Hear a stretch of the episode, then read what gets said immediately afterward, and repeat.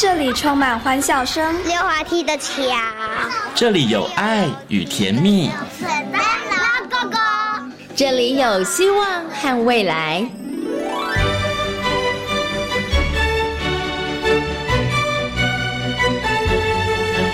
遇见幸福幼儿园，遇见幸福幼，遇见幸福幼，遇见幸福幼儿园。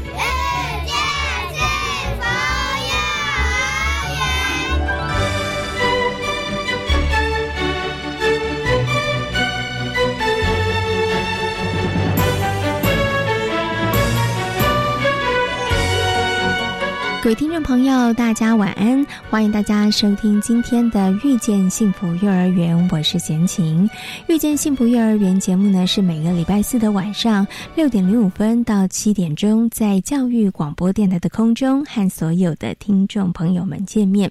在我们节目当中呢，会为大家介绍全台湾各个县市的非营利幼儿园以及准公共幼儿园。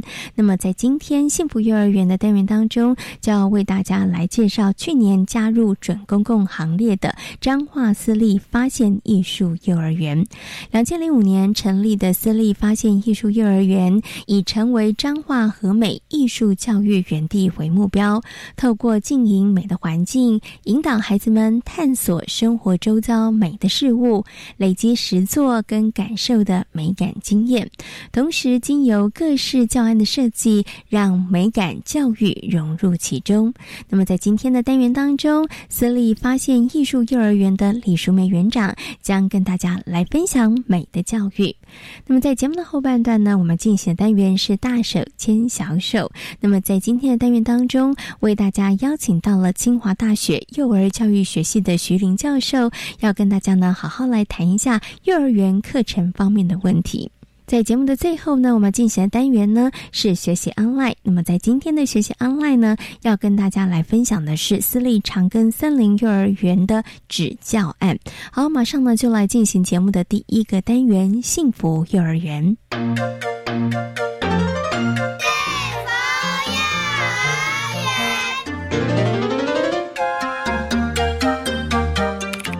马斯利发现艺术幼儿园成立至今已经超过十四年，总共有大、中、小、幼幼班，总共一百零五名学生。在一零五年，成为教育部幼儿园美感及艺术教育扎根种子园。在一百零七年，加入准公共幼儿园的行列，创造家长、幼儿以及老师三方多赢的局面。这里是教育广播电台，您现在所收听到的节目呢是《遇见幸福幼儿园》，我是贤琴。接下来呢，在我们节目当中呢，要进行的单元是幸福幼儿园。那么在今天的幸福幼儿园呢，要带着大家一起来认识呢，就是加入我们准公共化幼儿园行列的私立发现艺术幼儿园。那么很高兴的在今天节目当中为大家邀请到李淑美园长来到空中跟大家进行分享。Hello，园长您好。Hello，贤琴您好。是，其实呢，这个私立发现艺术幼儿园呢，在我们的这个彰化地区已经成立了满十四年的时间了哈，所以我想，是不是可以先请园长跟大家来分享一下因为它的名字也很特别，发现艺术，所以是不是我们在这个教学上面，其实跟艺术跟美感比较有关系啊？呃，我们学校会叫做发现艺术幼儿园，是因为我们的创办人他们两位都是艺术创作工作者，是，他们也一直都在从事有关于美感的教学的部分，他们在和美有开。开了一个道东画室，是。对。那我们一直会认为说，在幼稚园的部分应该能够充实孩子美感的经验，所以我们。在学校立案的时候，名字就就取叫发现艺术。哦，所以其实跟创办人他们的背景有点关系，然后跟他们对于这个美感教育的一个呃想法，好，其实也有关系，所以取了一个这样的名字。是好，我们刚刚有提到了这个呃私立发现艺术幼儿园，它其实以这个美感教育，其实算是一个很重要的一个教学的呃一个想法跟理念哦。不过呢，当然大家常常都听到。这个美感教育，但是到底要怎么样在幼儿园的课程或是幼儿园的活动当中融入这个美感教育？其实，啊，可能一般的这个听众朋友、一般的家长，他其实真的不太了解。所以，我想接下来是不是可以请园长跟大家来分享，你们怎么样把这个美感教育哈，然后这样的理念融入在你们的课程当中？嗯，我们在进行一个主题的时候，呃，老师会透过绘本，嗯，跟透过一些。做啊，跟学啊，甚至于在生活作息里面，我们会让孩子接触一些呃有关于美感教育的一些经验。嗯哼那主题活动的时候，我们也会让孩子认识很多美的事物。是，以我们现在譬如说，呃，中班在进行飞机的这个单元，嗯哼，那学校两个教室的整个壁面，嗯，呃，老师就画了一个大飞机的。一个轮廓。是，然后就让孩子每个人去画出自己，他要坐在这个飞机的哪个地方。嗯嗯嗯。然后昨天呢，每个孩子就用油漆，嗯，就彩绘的那一架飞机。啊，对，非常的漂亮。然后教室里面就对应教室里面机机头的那个部分呢，嗯，就有机舱驾驶员。是，然后也有呃空服员，他们就开始推着车子啊，开始就是会呃，请问他们的。呃，旅客是。想要吃些什么东西，甚至贩贩卖一些商品，嗯，然后也有旅行团就会在里面。是领导他们的旅客应该要坐在哪一些位置？是哦，对，所以所以其实很多的课程，它可能我们先从美感开始出发，然后开始延伸，对不对？像您刚刚提到说，哎，那小朋友来画飞机，那当然就各式各样的飞机。那从飞机里面，大家要延伸的哦，你画的是这个战斗机，我画的是要去旅行搭的这个民航机，对对，客机，对不对？那客机里头有什么？然后小朋友开始延伸了。对，有些孩子坐在驾驶舱的时候，就很像是在开客机啊。那些孩子坐上去的时候，你会觉得他在开战斗机啊。对，所以你看，就是小朋友的想象力，对，其实在这个时候也被启动了。所以从刚刚园长跟大家分享里头，我发现，哎，原来你们的美感教育可能包含了有手做的部分。有包含孩子们看的部分，因为从看绘本里头看不同的图案图画的时候，他们可能会有一些感觉，对，从看从手做，对不对？然后呢，在这样子的等于是说，他等于五感都打开的情况之下，然后慢慢的去接触。但我有个很好奇，就是那所以教学的老师是不是也要一点美感的这个底子？比如说像您刚刚说的，他们要画大飞机啦，或者是说老师他可能要有一点。美感的这个部分的素养，他比较能够引导孩子们去欣赏，或者是跟孩子们说：“哎，你们有没有觉得什么地方很特别？”所以在师资的部分上面会有特别的要求吗？其实一个。幼教老师他们在学校，不论是他们在高中的养成，或者是在大学的养成，在美感的部分，其实都有接触的。嗯，对。那在我们学校里面，因为我们的呃两位创办人，他们会不时的给予老师一些意见啊。当老师有一些问题的时候，他们也可以去问他们。是。那我们的学校也有一位呃艺术老师，是他是呃有幼教的教师证。是哦，对，是。那他。每次上课的时候，他也会跟老师做一些回馈。嗯，比如说在透过主题的教学的时候，他会给一些建议。那老师在主题教学的时候，有一些呃需要这位艺术老师配合的时候，他们也会去跟他请教啊，去沟通。所以，我们每个学期初、学期末都会在这个部分的会议上面，或者是跟老师沟通上面做了不少的功夫。哦，我了解了。所以，其实老师自己本身不一定。是要比如说相关科系毕业，但是在这个部分上面的一个素养的养成，其实我们可以从工作当中，然后我们也不定期的会给大家一些可能像是在职训练，对，或者是大家可能在教学上面你有遇到什么样的困难的时候，其实都可以呃彼此你都可以找到资源。然后去寻求到一些这样子的一个方法，对，嗯，而且加上其实我们里面的老师大部分的工作大概有十年左右哦，是。这十年的刺激，其实跟孩子是差不多的，而且每个孩子他们可能毕业，老师都还一直在存在这个美感的学校里面，是对老师的经验一直不断不断在累积，对不对？哈，对。不过刚刚园长您听到哇，所以在幼儿园的老师其实大概都有十年的这个年资了，对，嗯，所以我们这个呃发现艺术幼儿。园的老师的流动率其实真的不不高，对不对？很低，对不对？很低。那很低的原因呢？其实我觉得，哎，接下来就请园长跟大家谈谈了。一定是园长领导有方，所以呢，我们这个流动率其实才会。不高，对不对？很低。那其实您是用什么样的方法，在这个部分上面，怎么样跟园内的老师沟通互动？其实让他们对于这样子的一个工作环境是认同的，是喜欢的，愿意留下来。自己觉得我跟学校的每一位老师都像朋友一样。嗯哼。当然，呃，是一个比较对他们来讲是一个比较年长的朋友啊。嗯哼。那我们每次在工作上有遇到有一些事情的话，尽量都还是以沟通的方式。嗯，对。那。只要能够给老师福利的部分，就好比这次加入总公共幼儿园，其实它最大的出发点，包括我们创办人认为，第一个都是给了老师更好的工作的场域，嗯，然后我们原本也都是提供老师一个很好的呃教学的环境，是。对。那老师如果有任何的想法，我们也都很希望老师能够跟告诉我们，嗯，那我们能够配合的，我们都是积极的。嗯，配合老师这个部分。是对，所以其实这个部分也是要感谢两位创办人，他们给我们。在这这个部分的自由度，包括譬如说我园长的这个工作的自由，跟老师他们的自由，只要我们是为孩子好的，他们都是支持。是 OK，所以他们给了很大的这个空间，对好，创办人给了园长老师空间，园长也给了老师们空间，对对对。所以呢，老师们觉得有被尊重的情况之下，对，所以在这里这个场域当中工作其实是很愉快。那像您刚刚有提到了加入这个准公共幼儿园，其实很重要的一个考量就是能。不能让老师们他们的工作环境可以被改善，然后可以更好一点点。我很喜欢，就是老师他们会说，他们觉得他们来工作今天是来跟孩子一起玩的，嗯，对，是是来陪伴孩子的。嗯，那孩子他们原本就都很喜欢孩子，他们热在这个工作上面。嗯那我也是一样，我也是很喜欢孩子。那跟一群这么热爱他工作、跟这么喜欢孩子的人一起，那每天来工作就是。很开心，嗯，不会觉得说不会有所谓的星期一症候群，是对。有时候休太久，还会想念学校的老师、学校的小朋友这样子。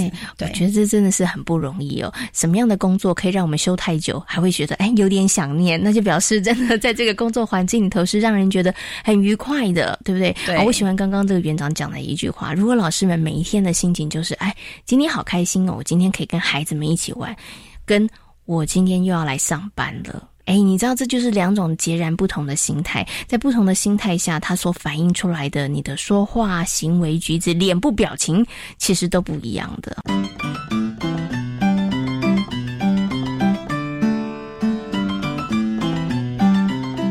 接下来就要请园长来跟大家分享一个，你们其实也把这个美感跟教案其实融合的很好哈，所以我想我们接下来来分享一下你们在这个课程当中实际执行的一些这个教案，好不好？好，我今天想要跟大家分享，就是我刚刚所提到的艺术采集的部分。那这个艺术采集，我们学校已经进行到第六年了，嗯啊，就是在每年的三月底四月初，是非常的好好玩的。就是说，大家都会认为说，这是一个儿童节的活动，是。时间很刚好啊，对呀。可是，哎，不是吗？不是专门为了儿童节吗？是专门为了艺术节哦，艺术节。对，那因为有一年是因为下雨，所以我们就延期到了儿童节前一天。哦，对，所以我们的邻居都会认为说啊，我们是因为儿童节而出来采街。是，所以那其实我都觉得这是没有关系的。对，因为这是一群热爱艺术的儿童跟老师一起出来跟大家分享我们在教学。上面的一些成果是对，那每年的艺术节采接，我们就会。依照老师的主题教学，或者是绘本的萌发，或者是孩子的兴趣，把它装扮在身上。所以每一年主题都不一样，每一年的主题都不一样。是，我们已经有六个六个主题了。嗯嗯对，曾经进进行过哪些主题啊？嗯，四季游乐园，然后有跟绘本有关的。对，然后好饿的毛毛虫啊，好饿的毛毛虫就跟绘本有关了。对，然后有一年是《爱丽丝梦游仙境》啊，跟童话故事有关了。对对对，然后还有一年是。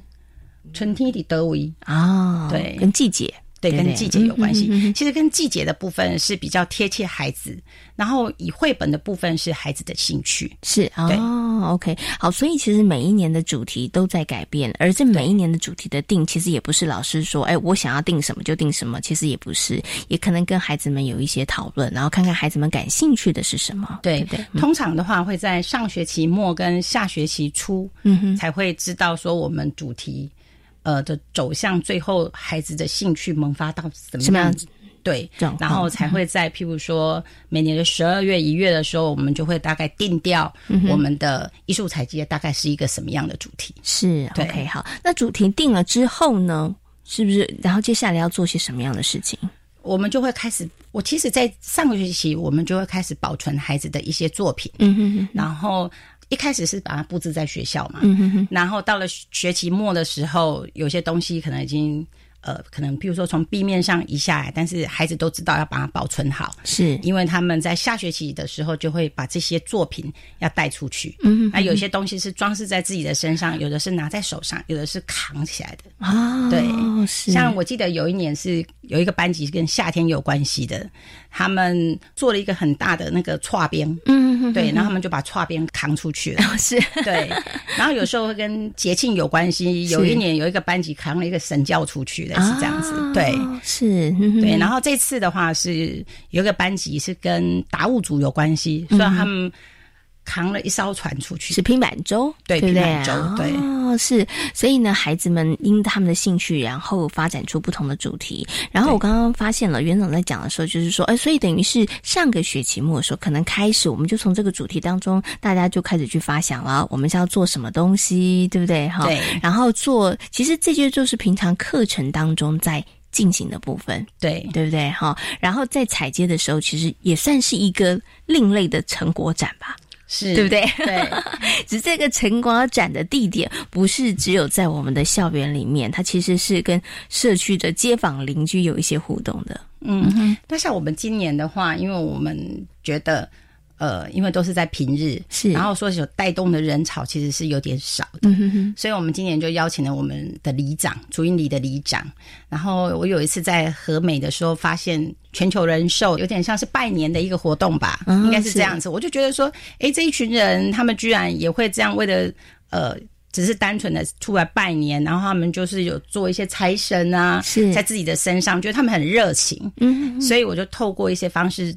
找到了他们的承办人，是，然后承办人他们就非常积极。那第一次他就告诉我说，他们大概有十多个人要来参与这个活动。嗯，后来说整个营业部都来了，从三四十个人，是对。然后我们的里长非常的支持，我也是那一次才知道说，原来整个竹营里只有我们这所幼儿园，是对，所以他们就非常的支持。然后里长夫人就带着他的土风舞班，是就跟着我们一起采接。小朋友对于这样的活动，应该都觉得非常的开心，跟非常的你知道。很有成就感吧？没错，对，像我们自己有安心部，嗯，那我前两天就开始问这些孩子，就呃，你们对艺术采街，你们还有没有印象？他们都非常的印象的深刻，而且觉得很喜欢这样的活动。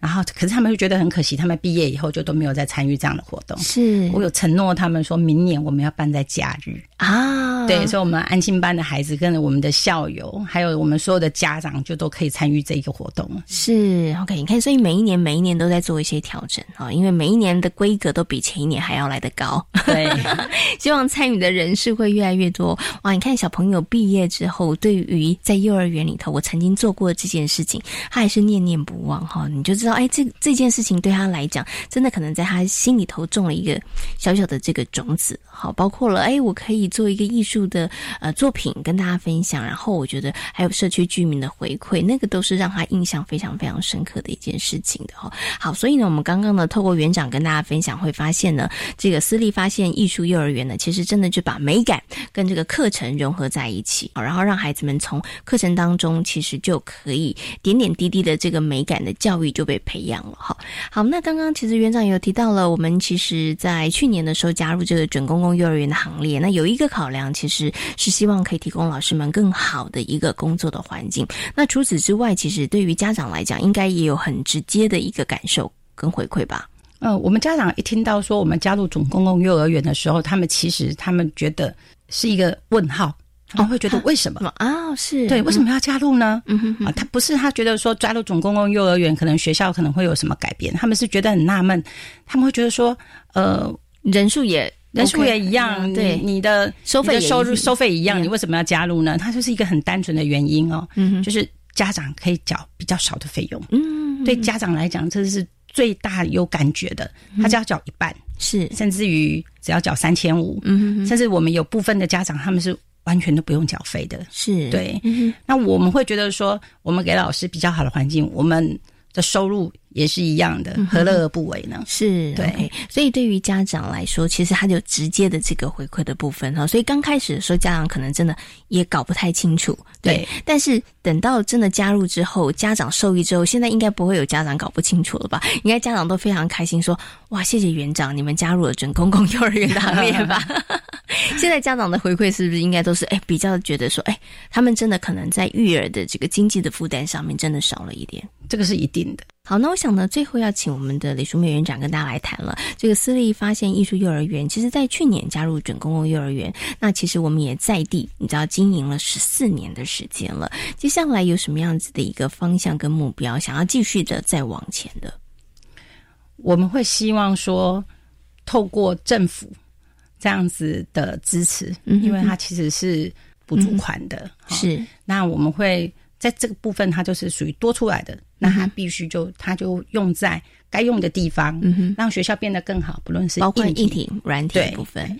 那给老师的福利是不是能够更多？嗯，那老师在我们会希望就是说，政府他能够在有关于老师的培养一些训练，能够再更呃深入，嗯，而不是只是像我们不是会有十八个小时的研习嘛？是，他其实每一次的研习有时候是三小时，有时候是六小时。其实老师所得到的知识，他其实不见得是呃适合他，或者是说呃够他所使用的。是。那如果说我们加入总公共幼儿园以后，政府在呃教学品质上面的提升，能够给一些协助，对。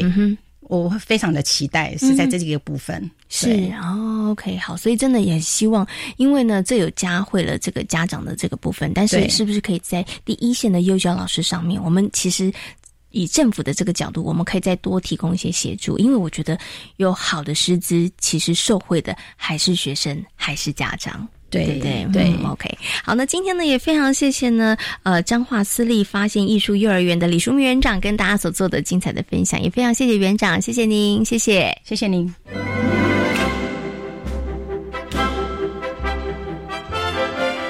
从事幼教工作将近二十年的曾美芳老师，是小朋友口中的 Apple 老师，在教育现场常可以看到 Apple 老师和孩子们开心的聊天。培养孩子们的自理能力，学会保护自身的安全，懂得遵守常规，都是 Apple 老师在教学的过程当中，期许经由课程及活动培养孩子的能力。嗯，在大学的时候，我是主修企业管理学系。那因为在大三的时候，学校有开出幼儿教育学程，那就刚好。哎，自己的姐姐他们都是老师，然后从小志愿也是老师，所以我那我就加入了幼教的行列，这样子。哦，OK，好，所以您从事这个幼教工作，其实已经快二十年的时间，也算是一位资深的老师了哈。一定有很辛苦的部分，或者是让你觉得挫折的部分哈。辛苦跟挫折，你觉得主要来自哪里？嗯，来自于自己心里的压力。嗯，对。然后就是，其实最辛苦的就是那时候。自己有生小孩的时候，那就是学校也要忙，回家又要忙小 baby，工作家庭两对两个都要兼顾，然后就感觉像陀螺一直转一直转，转完学校又要转家里这样子，对。然后那时候是很辛苦，可是我觉得说。会也会随着小孩的长大，那些辛苦就会减少。嗯对。然后在这边我要谢谢我的家人，对家人给了很大的这个支持了。对，因为幼教老师的工作时间其实真的很长，要投入的心血真的很多。如果没有家人的全力支持，其实真的是我觉得会倍感辛苦了。哈，对。那刚刚 Apple 老师说，哎，撑过那段时间就比较好了。但是我觉得一定你还是会有一些其他挫折，但是一直让你在这个工作岗位，你知道，快二十年都没有想要离开。其实应该还是有一些原因跟理由的吧？对，因为觉得真的是，嗯，跟大人的相处跟跟小孩的相处就是不一样。跟小孩的相处，你就是你可以知道他很无天真无邪的跟你讲出一些事情，然后没有任何的心机，没有任何的要回馈什么这样，他就是要分享。那我觉得我很喜欢这样子跟小孩的互动，嗯，对，然后从他们里面，我就是有得到学校，呃，有得到一些成就，嗯，因为他很喜欢你，他也会很很大方的跟你讲，是对，对，这样我就会觉得哇，我好开心哦。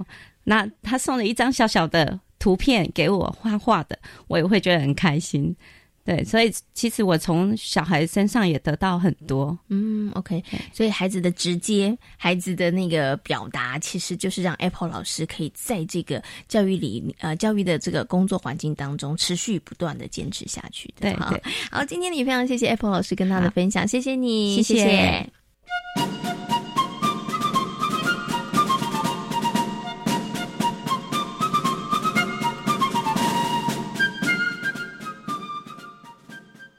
我想听故事。我想燕柔姐姐说历史。燕妈妈说故事了。晚安故事屋，这里有最有趣的情境式英语学习，最精彩的亲子创作故事，最生活的自然科学新知，你一定要知道。大家好，我是燕柔姐姐，每周六周日晚上九点半到十点，欢迎大家光临晚安故事屋。故事屋。大家好，我是教育部部长潘文忠。面对少子女化危机，政府积极和时间赛跑，首要的任务就是要来解决父母托育的难题。教育部从去年八月首次推出准公共幼儿园的机制，今年八月开始，也将在全国来全面推动。透过符合条件的私立幼儿园加入，保障第一线教师跟教保人员的薪资，希望能够吸引优秀的教保人员。加速提升全国优质平价的教保服务。小孩如果读准公共幼儿园，家长每个月的缴费不超过四千五百元。如果有第三名以上的子女，还可以再少一千元。低收、中低收入户的子女是免费。而政府的这一切努力，都是希望年轻人能够勇敢结婚，愿意生小孩。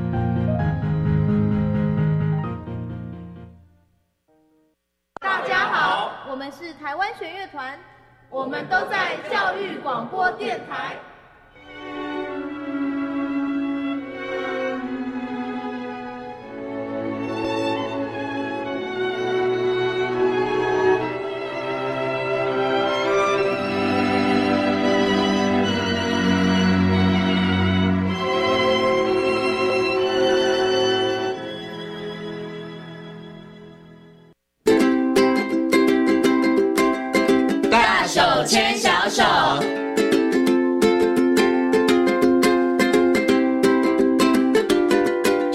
广播电台，您现在所收听到的节目呢是遇见幸福幼儿园，我是贤琴。接下来呢，在我们节目当中要进行的单元呢是大手牵小手的单元。那么在今天大手牵小手的单元当中呢，很高兴的再一次的为大家邀请到清华大学幼儿教育学系的徐玉林教授呢来到节目当中哦。我们之前呢邀请徐老师跟大家谈到了幼儿园的一些硬体的规范哦，那么今天呢要跟大家好好来谈谈软体的部分，来谈谈幼儿园的课程的部分哦。首。先呢，先跟我们的徐老师问声好，Hello，老师您好，啊，先请好，亲爱的听众朋友，大家好，嗯，今天呢，要请老师来跟大家谈谈幼儿园的课程哦。其实呢，贤琴哦，在过去这两三年的时间呢，跑了很多非营利幼儿园，哎，我发现呢，现在呢，幼儿园的课程呢，跟我小的时候，跟我印象当中的，或者是很多听众朋友小的时候哈，可能上过的课都不太一样了耶。因为好多幼儿园课表上面，你实在看不到有一堂语文课，有一堂数学课，或者是有一堂呃，可能是绘画课哈。感觉的课程的内容安排很不一样，而且每一间幼儿园的课程安排都不一样。嗯，所以想先请问一下老师哦，在这个幼儿园的课程安排上面是。各家幼儿园自己各自去规划安排，还是说，其实，在政府单位这个地方，我们其实是有一个规范的。比如说，就像小学一样，语文课要上几个小时，数学课要上几个小时，这样子。呃，其实以幼儿园来讲啊，我们要先知道。呃，什么是课程？那其实我们呃，台湾的教育部对于幼儿园的课程已经有非常详细的规定了。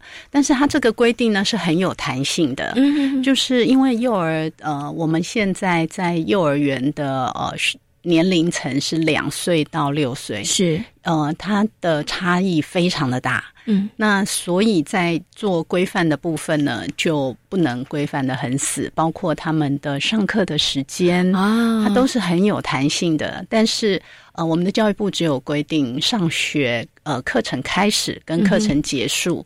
的时间，那原则上是早上的八点到下午的四点，是。一个呃正常的所谓的上课时间。对，那在这个上课时间里面呢，呃，还有规定，就是他每天都要有半个小时以上的户外或者是大肌肉、流汗性的大肌肉活动。嗯，那这是为了我们的孩子的健康。呃，实际上很多国家在这个大肌肉的活动或者是呃户外的活动时间。都已经长达两个小时，所以我们三十分钟好像太少了。是啊，因为台湾呃，尤其是小孩是住在都市的小孩，那可能家里的平数也也小小的，嗯那在家里不能跑不能跳。到幼儿园呢，那个地又很贵，然后如果再不让他出来动的话，那其实家长每天工作时间也很忙，下班之后也不适合再出来外面做太多呃跑跳的这这种活动。嗯所以只好靠学校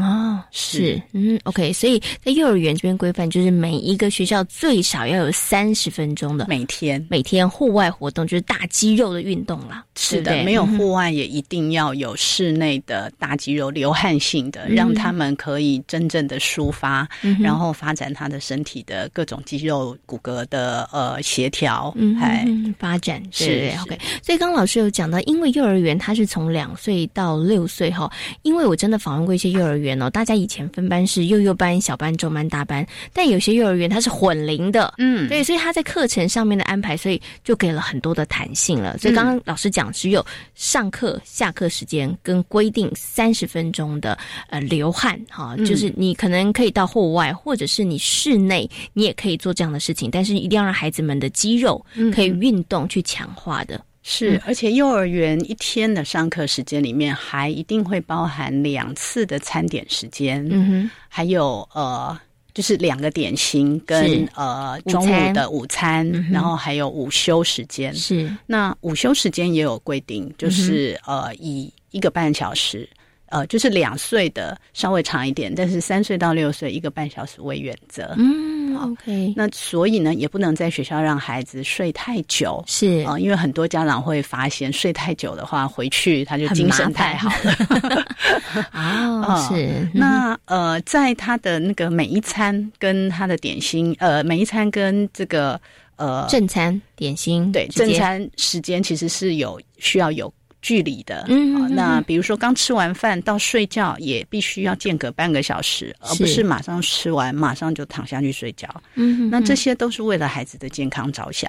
嗯，所以时间上面的规划，其实呃有兴趣的听众可以看教育部的呃全国教保资讯网这个网站，或者是我们的法规是在幼儿园教保服务实施准则，全国的幼儿园都要遵守。嗯，那呃政府也有定期的去。进到现场去看看，是不是大家都有照这个规定在进行？嗯，所以刚刚啊，薛老师跟大家谈啊，那应该是大范围的规定，包括了点心要的次数，还有午餐的时间，然后午休的时间，哈，然后呢，这个上下课时间，它等于是大规大规矩下，或者是大范围的一个规定，对不对？那接下来就是每一个幼儿园，它怎么样在这个中间安排一些课程？所以这个部分上的主导权都是让。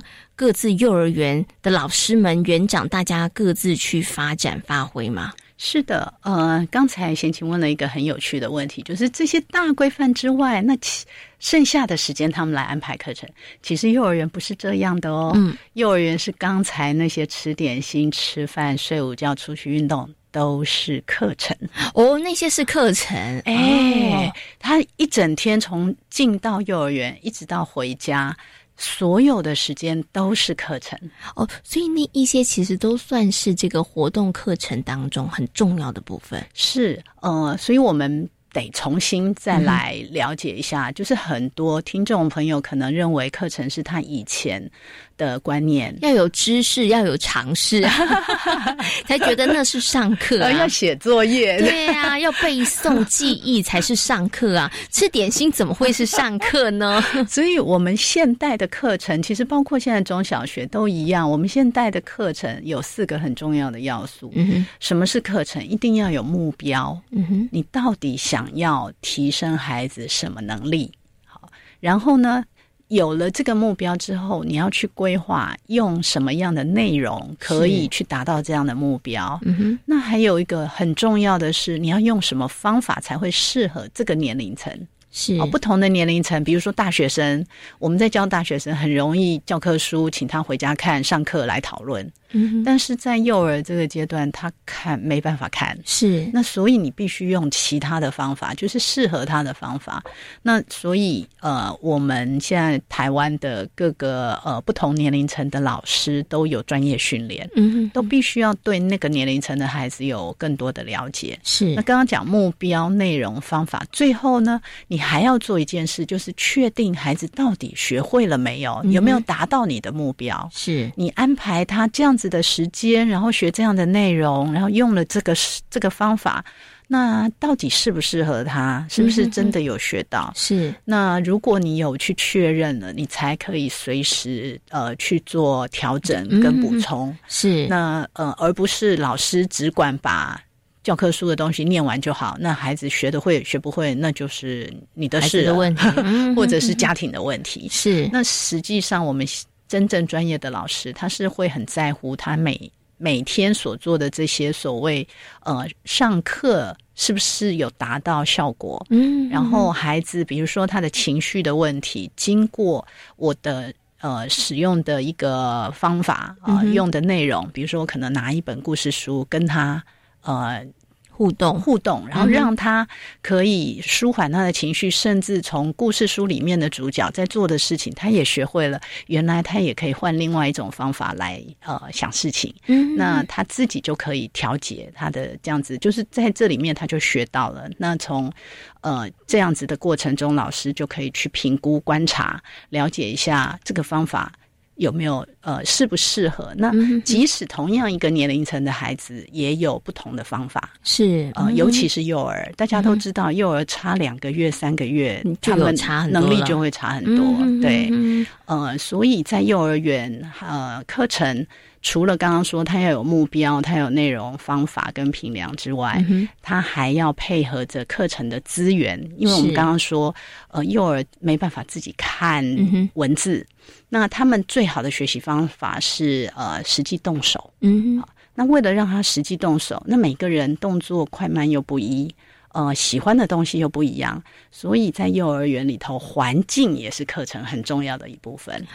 我发现了，就等于是孩子踏进那个幼儿园的门之后 开始，他其实，在那边一整天，他其实都是在学习的环境了。是，然后他所做的任何事情，其实都跟他的一些能力的养成跟学习有关系。没有错，因为可能很多以前的家长会跟先秦以前的观念是一样，就是就是吃午餐呢，那只是为了。饱啊，不要让孩子饿到，对不对？可是其实透过老师刚刚这样说明，我好像有懂了。就是你知道，在孩子吃午餐这件事情，他可能包括他要不要自己拿碗、拿汤匙，这些其实也是一个训练的过程，对不对？然后要不要拿碗去？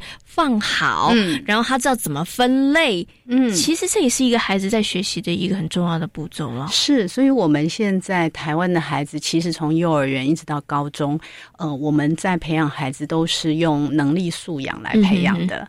那在幼儿园这边呢，呃，其实他有六大能力。是必须要在这个阶段啊，让孩子的经验可以呃累积，然后让这个能力的提升，包括要让他觉知辨识，嗯啊，就是感觉是怎么样开放他所有的感官，然后能够很细微的去辨识他生活周遭的事件。那表达沟通，这个大概是传统我们会认为这就是国语课或是语文课。那实际上表达沟通，它可以用身体来表达，它可以用艺术的形式来表达，是。可以用符号来表达哈，所以它有很多种，它这个年龄层可以做的，而且也是整个未来的人生，我们会靠呃，不只是只有说来表达。那另外一个就是关怀合作，他必须要关怀他生活周遭的事情，呃，你有你会关心他，你才会去为他做一点什么，是。那呃，这个世界才会改善嘛。所以要关怀，但是他同时要学会合作，是。呃，再来就是推理赏析，就是你可以看到一些事情，然后开始逻辑思考去推理，那你才知道预防啊。所以像这个，或者是找出解决的办法。那推理赏析呢，你需要呃去欣赏呃各种包括别人的这个呃。作品、作品啊，甚至情绪啊，好，有些事情你就是接纳，那你也可以去欣赏它。所以，呃，还有就是想象创造，这个大概是我们现在现代人最需要的呃。就是你需要很好的创造力，你才可以解决很多很困难的问题。没错，对。然后最后一个是自主管理，啊，就是每一个人都要能够管理自己的身体动作啊，是啊，然后管理自己的情绪啊，是。那呃，当然日常生活的这些所有事情，在幼儿呃自主管理呃很重要，就是他的生活怎么样可以自己穿衣穿鞋，自己收拾书包，自己跟呃这个。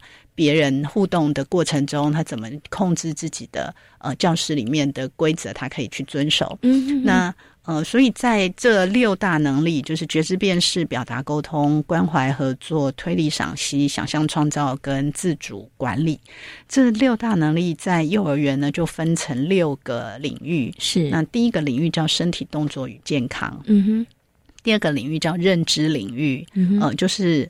帮助孩子呃怎么去学好，那它是收集资讯、整理资讯跟解决问题的一个流程。是，再来是语文领域，还有社会领域、情绪领域跟美感领域。是啊，就是在这些领域里头，呃，老师透过日常生活的所有的事情，包括哎，我们来烤个饼干。是，那说烤饼干，它里头它需要看那个呃烤饼干的步骤图。嗯，那这个就有。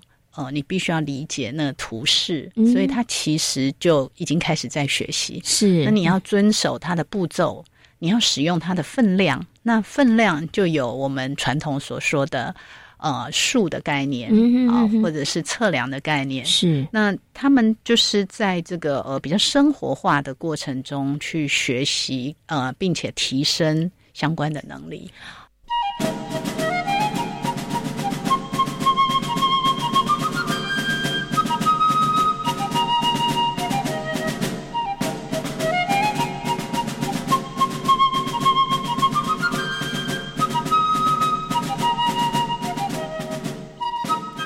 哦，所以刚刚老师有提到了六大这个能力，六大素养哈，那含花在这个六大领域当中，其实它就是应该算是幼儿园的教学很重要的目标了。那老师怎么样达到这个目标呢？老师你就要想方设法设计，可能因着孩子的兴趣有不同的内容，然后运用不同的方法，然后达到这样的目标哈。可是老师刚刚在分享这个的时候，我又有一个很好奇，就是说这当然是呃政府规范的，然后希望幼儿园能够培养孩子拥有。的能力对不对？但是可能这个时候很多的听众朋友说，但是我去好多幼儿园看哦，他还是有课表啊，老师，对不对？他还是有说他上了几堂语文课，他上什么数学课，然后有上英文课，然后有上美术课，所以在这个部分上面是政府是有。规范说，所有的幼儿园大家都要按照这样的一个目标去，还是他是希望大家能够福音在这样子的一个政策之下，然后大家还是还是可以尊重，让大家其实各自发展不同的教学的方法，在你的幼儿园当中的课程里面来实施。嗯，其实老实说哈，政府对于 教学的方法。呃，它是开放的，但是呢，只有一个限制，就是它不可以像小学一样的教，啊，一堂课一堂课，然后大家是。排排坐，是。啊，这个在我们幼教的专有名词叫分科教学，嗯哼哼，就是分科教学已经经过很多的证实，它并不适合幼儿，嗯哼，因为幼儿的的这个动作。并不是那么快。那你知道分科教学，每一科之间是没有关系的。嗯嗯。然后每一科都要转换，那只要一转换，就会对幼儿来讲大混乱。对他就要花很多的时间，所以等于收东西、拿东西，哎，我要调整，可能都有点花一点时间了，是等于是浪费孩子学习的时间哦。其实孩子的学习时间是非常宝贵的。嗯，当他们很喜欢做一件事情的时候，如果有好的方法引导他们，那他们可以很深入的，而且沉浸其中。嗯，非常快乐。嗯哼，那他又学得很好，是对，所以应该是说，呃，现在世界各国，呃，包括我们亚洲的，呃，这个比较大的国家，大概在幼儿园这个阶段的呃课程。都是拒绝分科教学的，对，OK，所以这个也是可以提供听众朋友哈，提供爸爸妈妈，你去选择幼儿园的时候，或者是你去了解幼儿园课程的时候，其实一个很重要的一个观念哈，因为我们小的时候可能上的幼儿园，你可能就跟小学上课是一样的，是。一堂课特一堂课一堂课，但是刚刚呢徐老师有说，这个其实是非常不适合小朋友的，是。对孩子来讲，他可能学习效果不好，因为他可能没有办法，他跟他的生活产生很密切的连接，再来可能也让孩子学习的时间可能会大打折扣，是对，嗯，但是它是一个段落一个段落，也就是说，因为他做一件事情，比如说他堆积木好了，他要堆到他想要堆的城堡，那你要给他一段时间，是，那你如果说，哎，你就是只有半个小时，哎，对，他就来不及了，哎，他一方面觉得压力很大，另外一方面他还要跟他在他在堆积木的过程中，他是跟他的。呃，好朋友，他的同伴，他其实也在学呃，这个互助合作啊，对，沟通协调能力的提升，所以他是同时在学。那我们要让他有一个比较呃。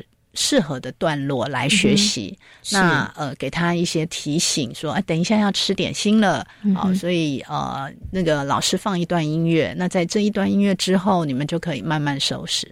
所以对幼儿来讲，他的课程就是我刚才说，我们大部分都是比较大块大块的时间，而不是一堂课一堂课一堂课，因为一堂课一变换，他所有东西都来不及收。他可能收要半个小时，但是呢，过了半个小时又。下一堂课了，对不对？而且他会觉得很挫折，是对，因为他每个事情都没有办法做到一个尽兴，或者他觉得好像可以告一个段落的感觉。对，而且加上小孩动作就是慢嘛，你你必须要接纳他的动作就是这样，那他要把事情做好。是他想要把事情做好，嗯，你就要让他有足够的时间去把事情做好。嗯，不过刚刚老师讲的，你看他又很有趣，就是我刚刚老师说，可能如果你你的时间太短的时候，孩子要做一件事情，他可能做到一半被打断。嗯，哎，像我有一听过一种说法，也看过，就是当孩子在做一件事情的时候，他很容易被打打断的时候，他其实也很难培养那个持续力。是因为对他来说，我 我所有的事情都是做一半一半一半一半的，对不对？然后 OK，所以其实，在幼儿园的课程安排里头是大块大块的，而且他其实在教学方法上面是很弹性的。所以像可能有蒙特梭利教学法，有方案教学，有学习区角落教学，这些其实都是可以的。但是对于孩子来讲，最不适合的就是。分科教学是的，对不对？好，好，那我很好奇，想请问一下老师，就是我们之前谈到这个硬体设施的时候，其实政府单位会有一段的时间，他就会来做可能是消防安全的检查，对不对？哈，那关于课程的部分上面呢，会不会也有需要一段时间来做一些评鉴，或者是来针对幼儿园的课程的内容给一些意见，然后来做一些调整呢？呃，对于幼儿园的课程的部分啊，刚刚说呃被禁止的，就是像分科教学。那我要先确定一下，就是我们说正常的上课时间是呃八点到四点，是呃定义为上课的时间嘛？是。所以有一些单一的课程，呃，可能是真的是因应孩子在学校呃。不得不要留这么长，比如说四点放学，他家长还没有办法来接他。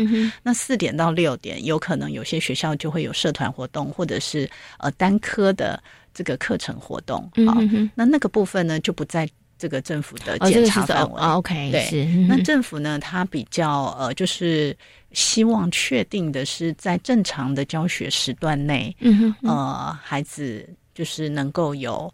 足够的这个同整性的生活。那我刚刚说，包括他吃，包括他的时间安排，嗯，呃，都是会被确认的。那目前我们的每一个幼儿园，呃，在各县市政府那里会有一个叫基础评鉴，嗯哼哼，呃，这个基础评鉴里面呢，呃，至少会请每个幼儿园在开学前都要做好。呃，课程的呃会议，好，课程发展会议。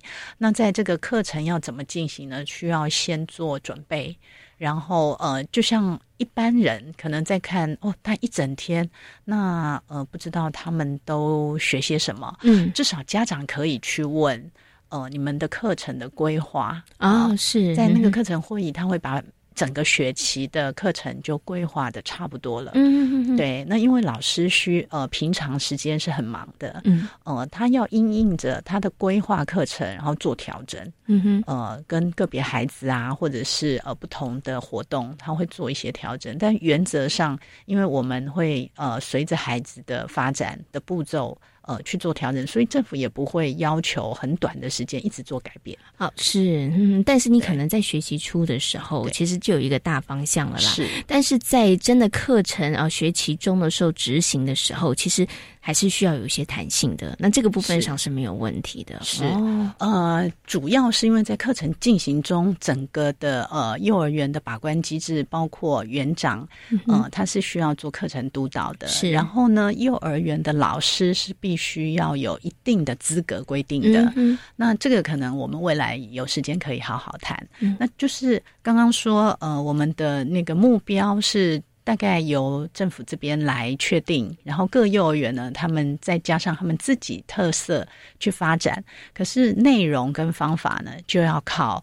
有受过专业训练的人来执行，他才知道怎么用适合的方法来进行。所以政府其实，在课程的部分，他会去做检查的是人员的资格跟人员的配置是不是恰当。是 OK，然后里面的细节，因为只要他有经过专业的训练，他有取得一定的执照的时候，是。其实这部分上面就不用太担心了，是对不对？然后 OK，好，所以刚刚呢，老师有跟大家稍微谈了一下，就是呢，关于这个幼幼儿园课程的一些规划跟安排哈，那相信呢，透过徐老师这样跟大家说明之后，爸爸妈妈、听众朋友应该比较了解了。下一次要帮你的小宝贝选幼儿园的时候，看幼儿园的课表的时候，你应该就比较有概念了啦。好，好，那今天呢，也非常谢谢呢，清华大学幼儿教育学系的徐玉林教授呢，在节目当中跟大家所做的精彩的分享，也非常感谢徐老师，谢谢您，谢谢，谢谢。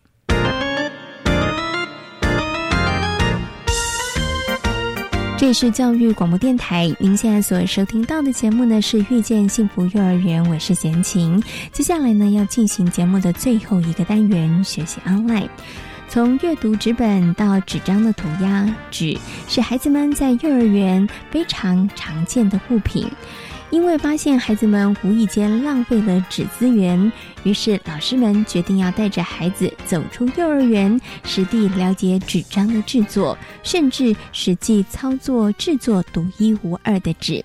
而孩子们也从这样的过程当中设计出了许多关于纸的小游戏。接下来呢，我们就来听听看私立长庚森林幼儿园的大婷老师来跟我们分享，他们如何透过日常的观察，延伸出一个精彩的教案。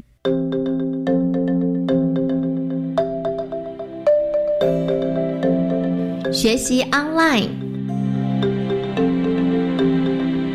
因为纸这个东西是孩子，我们为什么会延伸出纸这个主题？是因为我们发现我们的美劳创作区的资源，孩子有时候会过度使用，那我们就觉得让孩子知道纸这个东西不是只有拿来剪剪贴贴，它还可以有很多的用途。然后再来就是想要带入环保的议题，因为那个时候其实环保议题是很被重视的，我们要爱护我们的地球，所以我们就从海环保议题纸这个东西下去那个延伸。那一开始我们当然还是就是因为纸这个东西怎么来的，我们会先抛一个问题给孩子，孩子就开始嗯自由想象，他们有很多对纸有关的的的兴趣，然后包括比如说他们觉得很想知道纸怎么来的啊，纸可以做什么啊，纸是材质是什么啊，所以我们就一定会结合户外教，因为我们学校就是很喜欢带孩子玩，所以我们就结合户外教，先他们让认识纸怎么来的，然后我们就在户外教学学了就是怎么做纸再生纸，那我们就把那样的经验请孩子回来学校，我们就把它复制，所以我们在教室有一区，就每天小孩都在做纸。那做纸当中，我们不是只有做纸，孩子还可以，他们还想到说，哎，那我们可以加树叶，我们可以加亮片，那个混色，然后所以我们就。纸这件事情，我们就不断的一直用很多不同算，比如用发票啊，用再生纸啊，用日历纸啊，等等等，我们就去做实验。那这有实验的精神在里面。然后做了纸之后，我们有一一区是做纸，然后后来就是因为小朋友会说，哎。有纸球就他们有一次就是揉了纸球出来，之后说：“哎，那纸原来可以拿来玩呢，那我们可以怎么玩？”然后我们就发明很多有关纸的游戏，所以我们又分组竞竞赛。然后，所以我们在家长参观日的时候，嗯，我们就带着家长小朋友就设计关卡，然后让爸爸妈妈来玩他们自己设计的有关纸的游戏，对。在今天遇见幸福幼儿园的节目当中，为大家邀请到了清华大学幼儿教育学系的徐玲教授，跟大家谈到了幼儿园课程方面的相关问题。同时呢，也为大家介绍在去年加入准公共幼儿园行列的私立发现艺术幼儿园。感谢大家今天的收听，祝福大家有一个平安愉快的夜晚。我们下周同一时间空中再会，拜拜。